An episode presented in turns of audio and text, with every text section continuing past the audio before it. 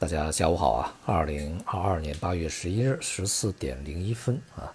昨天呢，美国公布了七月份的通胀数据，结果呢是与我们预期一致啊，呃，较前期呢有明显的回落，其中这个整体的 CPI 啊，同比增长百分之八点五啊，比上个月的百分之九点一是明显的下降啊，其中呢，能源价格下降啊，也就是我们在昨天所说的汽油价格下降啊，是非常重要的因素啊。而食品价格呢，仍然是比较强劲的上涨啊，同时像居住价格保持稳定啊，这样的话呢，也就使得它的核心通胀是五点九，与上个月的这个同比增长率是持平的啊，也就是核心通胀率啊还没有非常明显的回落的一个状态啊。但无论如何呢，通胀已经有了这个已经见顶的一种希望啊。那么这一次是否真的见顶啊？是否又会重复在今年的？一季度啊，这个末三四月份的时候啊，猜错了这种可能性呢，我们还需要继续去观察啊。目前比较大的问题还是在于服务业的价格还是比较高的啊，尤其是像这个薪资成长目前是比较快啊，尤其是实质的这个所得录得了从去年九月份以来的第一次的正增长啊，这也就意味着呀，一方面劳动力市场还是比较紧张啊，另外一方面呢。企业的这个人工成本在增加啊，未来这样的一些因素是否还会刺激这个通胀啊，维持一个相对比较高的水平，是值得这个相当程度的关注啊。但无论如何呢，这个整体通胀的一个这个增速明显的放缓啊，使得市场呢这个对于九月份大幅加息的这种预期呢开始减弱啊。在之前呢，人们认为九月份恐怕也还要加息七十五个基点。那么现在呢，大家都预期啊，九月份可能会加五十个基点，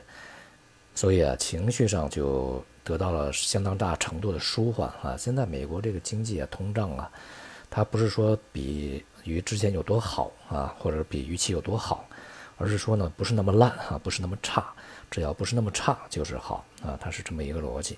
因此呢，吉利在昨天美国股市呢出现比较明显的这个上扬。这种情形呢，也是在我们的预期之中啊。不过呢，我们在昨天这个讨论的情形是啊，如果出现一些比较乐观的数据表现啊，激励这个市场，呃，快速的一个波动上扬的话，那么它可能是一个短期行为啊，不建议大家跟随任何的一个交易，因为从长期看呢，这个通胀还是处在一个高位的啊，利率即便它的这个提升的斜率。变得不那么陡峭，但它也依然是提升啊，所以说这个长期压力还是没有消除的。昨天呢，在国内方面啊，央行也是发布了二季度的货币政策报告，在这里面它强调要警惕结构性通胀，坚决不搞大水漫灌啊，不将房地产作为短期刺激手段，密切关注呢主要发达经济体货币政策啊调整的溢出影响，在加大。稳健货币政策实施力度的同时啊，坚决不搞大水漫灌啊，并且不超发货币。整体的措辞和基调啊，与之前并没有什么特别太大的一些变化啊。不过呢，从这个言语之中也显示出啊，在未来啊，不会因为当前的这个通胀水平在稳定上升啊，就对货币政策呢立即的去这个趋于紧缩啊。因为他强调当前的这个通胀是结构性的啊，并不是一个需求的问题。而且呢，也在报告里面去提到了一些月份的涨幅啊，CPI 有可能会突破百分之三啊，百分之三呢是我们在今年的一个这个通胀的一个上限啊，这个目标。言外之意呢，可能是允许个别月份这个数据呢高于百分之三啊，也不会去进行什么太大的动作。所以呢，整体来看啊，国内货币政策仍然是一个不紧不松的状态啊。叠加美联储在未来加息啊，可能不会那么急促啊，所以说对于今天的市场呢，还是带来了不小的支撑作用啊。A 股到目前为止呢，这个上证指数是上涨百分之一点五八，创业板的涨幅呢也已经超过了百分之二啊，百分之二点四左右。行业板块呢，大多数啊表现不错，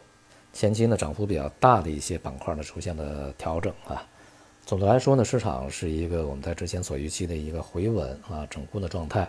甚至呢，不排除啊会出现一到三周、一到两周啊这样一个反弹的态势啊。而在过程中呢，预计啊所提供的也是一些比较短期的结构性机会。目前的这种这个反弹整固啊，难以形成一个持续的啊这个大幅的牛市上涨。所以呢，我们也在上周末啊讲了，这个当前的市场以及未来一段时间是可以参与的啊，但是这个参与的时候呢，一定要注意一个周期的把握，低吸高抛啊，不要去追买杀跌。